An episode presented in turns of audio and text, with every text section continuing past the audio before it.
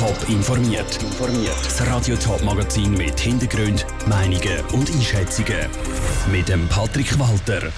Was andere Gemeinden vom Vorgehen von Romanshorn gegen Autoposer halten und wie das Coronavirus Einfluss auf die Stimmbeteiligung am nächsten Sonntag hat, das sind zwei von den Themen im Top informiert. In den letzten Monaten haben die Probleme mit Autoposer massiv zugenommen. Während der Corona-Krise sind vor allem in der Nacht Autofahrer mit aufhüllenden Motoren durch die Straße gefahren.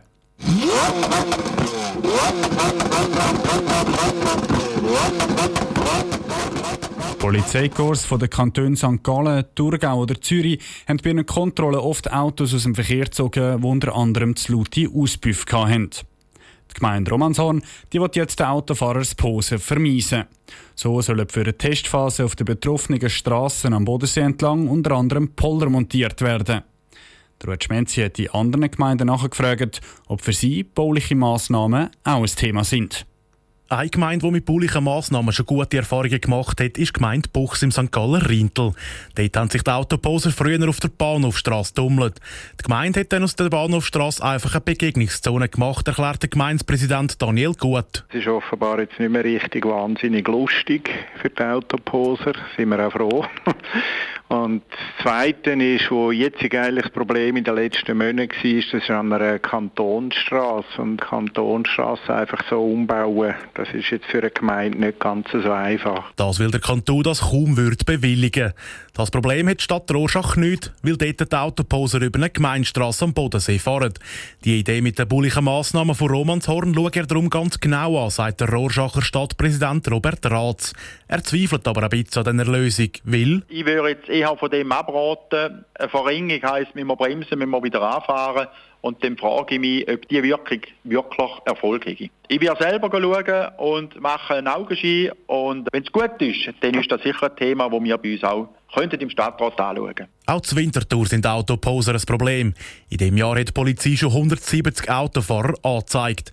Trotzdem will die Stadt im Moment nichts von baulichen Massnahmen wissen, sagt der Adrian Feubli von der Stadtpolizei. Wir haben viele Meldungen bekommen, auch aus der Bevölkerung, die sich daran stört und das hat selber festgestellt. Wir ähm, haben entsprechend auch Kontrollen intensiviert, aber dass wir jetzt da baulich dagegen vorgehen das ist bei uns in Winterthur bis jetzt kein Thema. Das auch, weil das öffentliche Leben nach der außerordentlichen Lage wieder an anderen Orten pulsiert. Der Ruud Schmenzi hat berichtet. St. Galler und Thurgauer Gemeinden haben ihre Sorgen mit den Autoposter auch schon an die Regierung weitergegeben. Der St. Galler Regierungsrat nimmt dabei aber den Bund in die Pflicht. So soll zum Beispiel das Gesetz über die Lautstärke der Auspuffanlagen überarbeitet werden. Am Sonntag stimmen die Schweizer gerade über fünf verschiedene Vorlagen ab. Wegen dem Coronavirus kommen auch Vorlagen an Turnen, die eigentlich schon im Frühling hätten sollen entschieden werden. Und eine Turne, das ist ein bisschen viel gesagt. Wegen dem Coronavirus sind die Leute nämlich auch aufgefordert, per Post abzustimmen und nicht persönlich.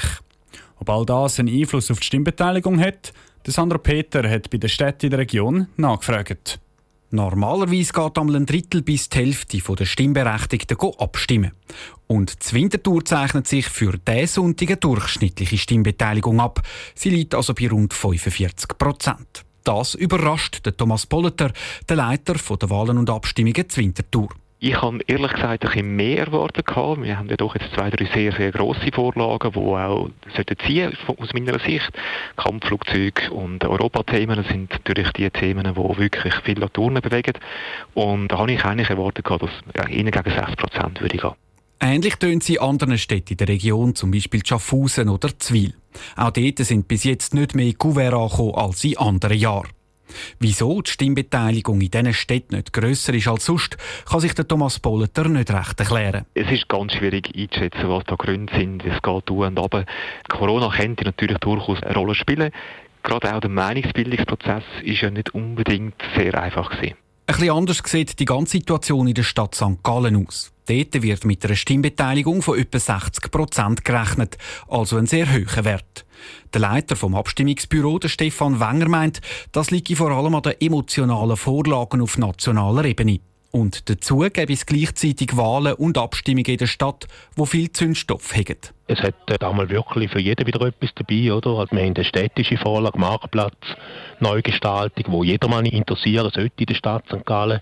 Und wir kommen einen neuen Stadtpräsidenten oder eine neue Stadtpräsidentin über, wo sich auch jemand eine wird sagen, mal, da mache ich doch wieder mal mit.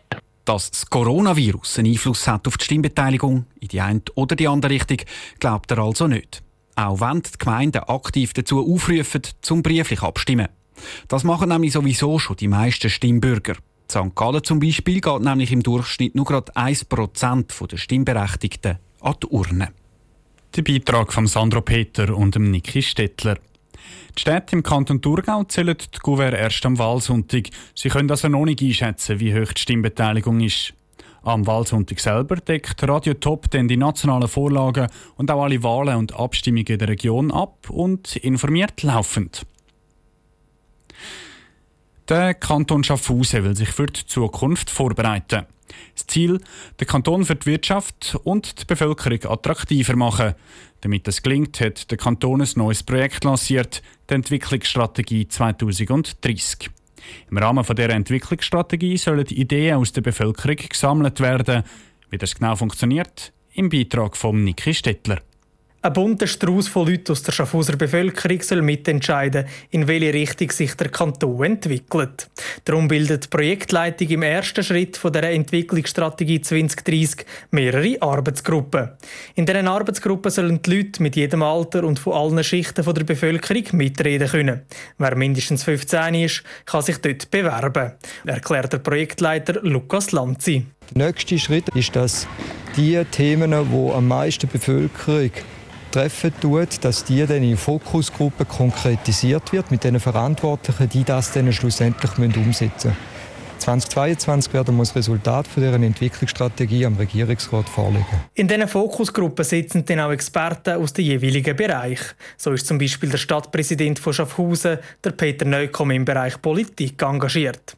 Mit so vielen Leuten, die mitstudieren, erhofft sich der Schaffhauser Regierungsrat Ernst Landolt einen Haufen Ideen, die vor allem von den Jungen kommen. Das war von Anfang an das Ziel, dass sich alle, die eigentlich sich interessieren für den Kanton Schaffhausen, dass sich die einbringen können. Und darum haben wir gesagt, wenn die Leute von jung bis alt. Und selbstverständlich ist es ganz wichtig, dass sich eben auch die jüngeren Generationen da einbringen, weil die Zukunft gehört eigentlich rein. Und sie sollen vor allem sagen, wie der Kanton Schaffhausen aussehen soll.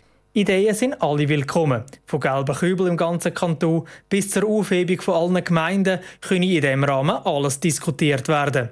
Der Schaffhauser Regierungsrat erhofft sich von dem Projekt vor allem Ideen für neue Diskussionen im Kanton. Also Themen, die aus der Bevölkerung herauskommen und sonst nicht gross auf der politischen Agenda der Parteien stehen. Der Niki Stettler hat berichtet. Interessierte Schaffhauser können ab heute ihre Ideen für das Projekt Entwicklungsstrategie 2030 melden. Top informiert, auch als Podcast. Mehr Informationen gibt es auf toponline.ch.